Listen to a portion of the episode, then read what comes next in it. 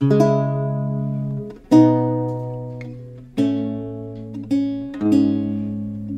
encenador João Pedro Vaz chama-lhe Mestre Gil e vou buscar esta que é a última comédia de Gil Vicente, um texto ainda tão fresco, mas que foi representado em 1536 e começa com um filósofo com um parvo atado ao pé.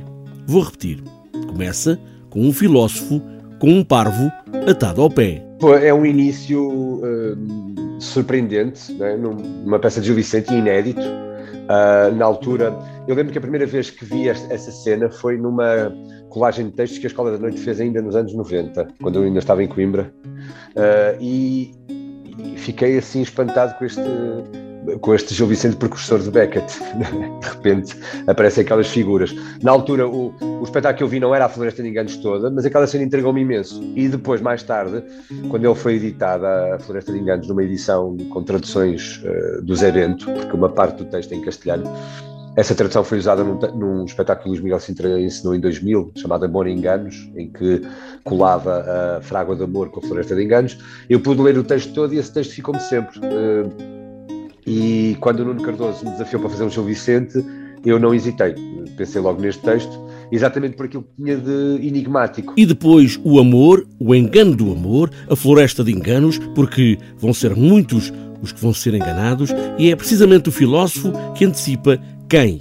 Um mercador, um homem em trajos de viúva, uma mocinha, Cupido, Apolo, o rei Talebano, a princesa Grata Célia, o doutor Justiça Maior e até um pastor. Sim, um pastor. Para mim, assim, uma das cenas que, que resume uh, não só esta, esta peça, este texto, mas até acho que quase toda a obra vicentina, em que de repente a comédia Cupido enamorado por uma princesa muito jovem, desce à terra e cria todo um engano para, para poder estar com ela sozinha. Mas estar com ela sozinha implica que ela fique presa e desterrada, e o pai acaba por obedecer às ordens de Apolo, uh, porque tem, tem aquele mandato dos deuses, né? e portanto, e, e, e é aí que Cupido uh, faz o seu engano.